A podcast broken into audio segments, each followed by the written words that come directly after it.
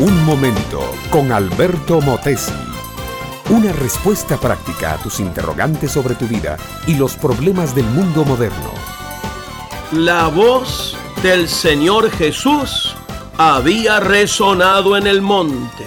Había estado predicando acerca de los principios eternos, los principios absolutos e invariables del reino de Dios. Había predicado el estupendo sermón que sería conocido a lo largo del tiempo como el sermón de la montaña.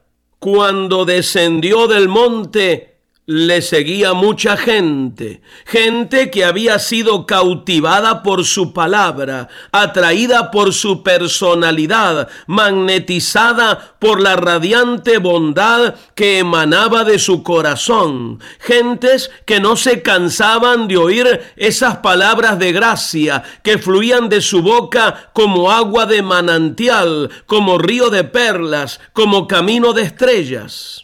Cuando Jesús llega a los llanos, le sale al encuentro un hombre. Es un hombre enfermo de lepra. Tiene ceniza en el rostro, luto en el alma, cansancio en el corazón y anatema sobre su carne. Es un proscrito, un paria. Nadie lo puede tocar y él no puede tocar a ninguno. La ley implacable lo excluye de las congregaciones. La enfermedad incurable lo aplasta con su peso de muerte.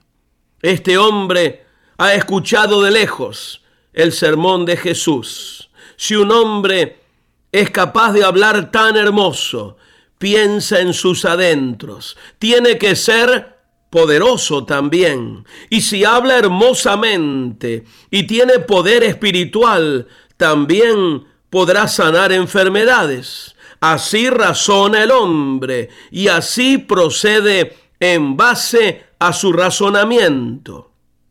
Se acerca entonces a Jesús y le dice, Señor, si quieres, puedes limpiarme. Expresa su deseo en la forma más breve, cortés y segura que puede pedirse. No confiesa nada, no argumenta nada, no inquiere sobre nada. Simplemente dice, si quieres, puedes. El hombre sabe por instinto, por intuición interior, por fe, que Jesús quiere sanar y mucho mejor que eso, Jesús puede sanar. Jesús no necesita otra cosa, sin exigir nada del enfermo, ni pedirle confesiones o promesas o mandarle penitencias. Simplemente le dice, quiero, sé limpio. Y cosa asombrosa, Jesús extiende su mano y toca la llaga del enfermo.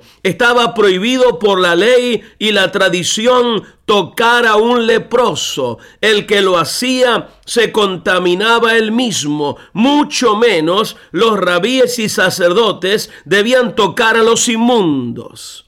Pero Jesús es Dios.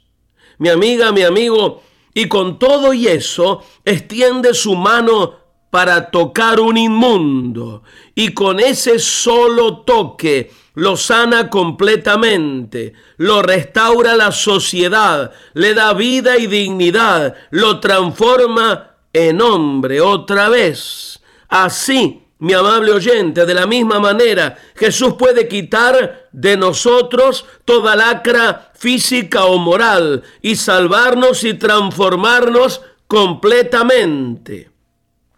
Y Él no se retrae frente a la llaga supurante del pecado. Él ama tanto, te ama tanto, que no importando lo feo y sucio del pecado, te toca te sana y te cambia para siempre. Educación que transforma. ¿Te quieres preparar mejor? Visita Facebook y busca Alberto Motesi University.